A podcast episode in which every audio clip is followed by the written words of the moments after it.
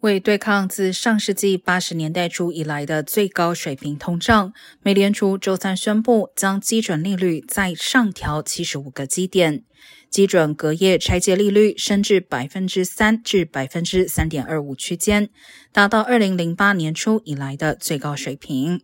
美联储并表示，将继续在目前的基础上大幅加息，直到基准利率在二零二三年达到百分之四点六的水平。美联储官员预期要到二零二四年才会降息。与此同时，官员们预计二零二二年的 GDP 增速将放缓至百分之零点二。虽然在接下来的几年会略有上升，但长期增速仅为百分之一点八。